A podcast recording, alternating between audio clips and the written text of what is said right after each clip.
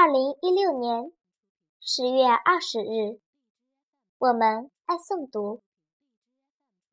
大家好，我是雨琪，今天给大家带来一首小古文《鸭湖》。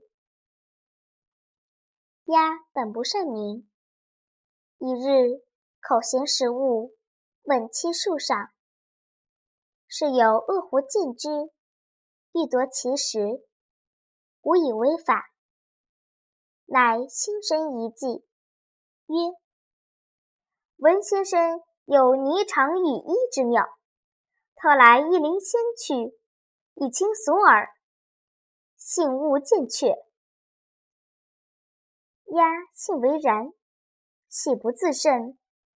遂开身张口，其食物已脱落矣。